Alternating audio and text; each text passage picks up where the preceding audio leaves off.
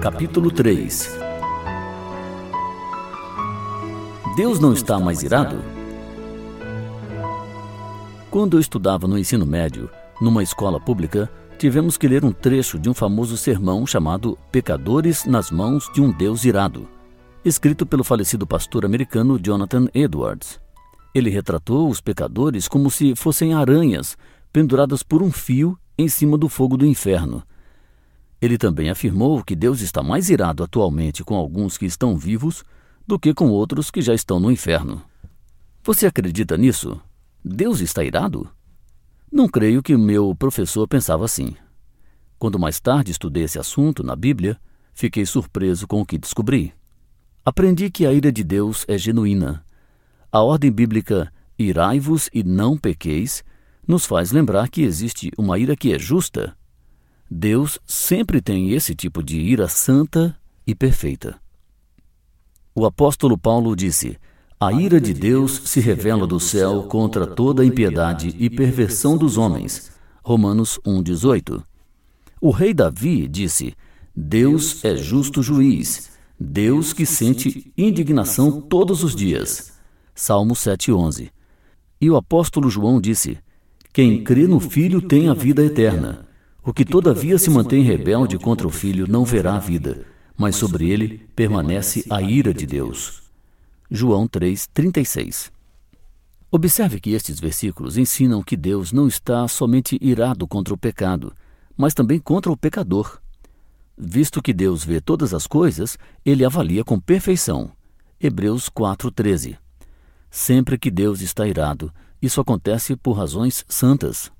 Às vezes pensamos em Deus como um juiz assentado no tribunal, onde passivamente decreta penas aos culpados. Mas Deus é assim?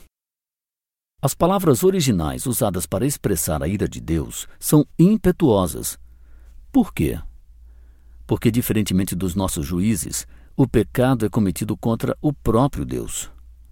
Observe a emoção no primeiro capítulo da profecia de Naum, onde Deus é identificado como zeloso vingativo e cheio de ira. Versículo 2. O versículo 6 é ainda mais severo. Quem pode suportar a sua indignação? E quem subsistirá diante do furor da sua ira? A sua cólera se derrama como fogo. Entretanto, mesmo no meio da sua fúria, Deus tem autocontrole. A Bíblia ensina que ele é tardio em irar-se, Naum 1:3. E muitos de nós aprendemos há muito tempo que Deus é amor. Mas, embora um Deus amoroso esteja disposto a reter o seu julgamento, é certo que ele julgará o pecado.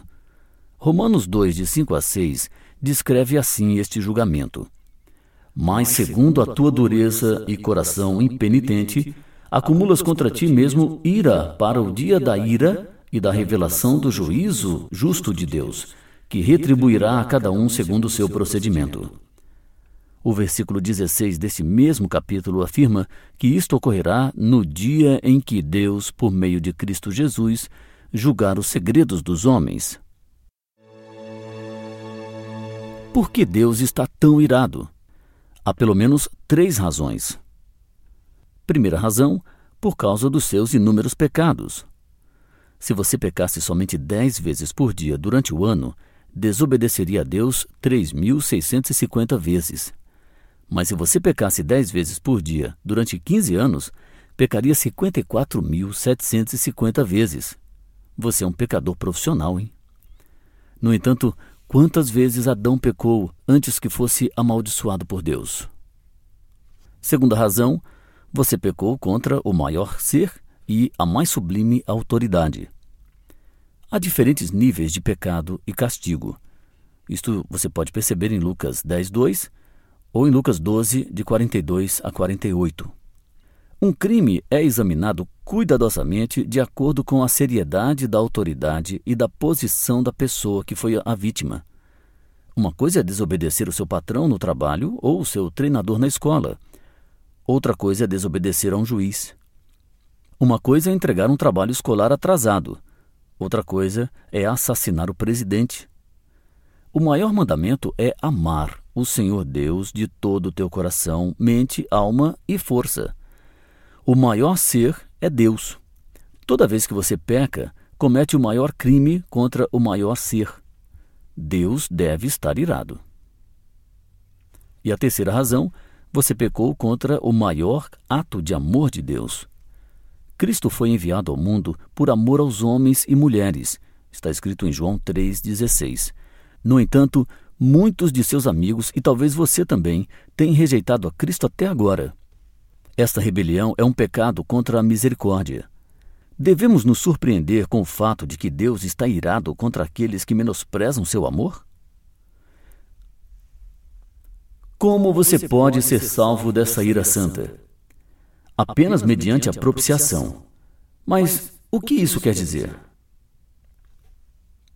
A palavra propiciação, às vezes traduzida por redenção, significa isto: Jesus satisfez completamente a justa ira de Deus por pessoas como você, morrendo em seu lugar, recebendo sobre si mesmo toda a ira que você merece. Aprendemos sobre isso em Romanos capítulo 3, versículos de 24 a 25 e Hebreus 2, 17. A justa ira, indignação e furor de Deus pelos pecados foram lançadas sobre Cristo, em favor de cada pecador que vier a ele pela fé. Esta é uma grande notícia. Quanto tempo eu tenho para decidir? A realidade do pecado e do julgamento que acabamos de apresentar, por mais terrível que seja, frequentemente não afeta aqueles que estão sem Cristo. Por quê? Porque eles acreditam que estão seguros e não perecerão.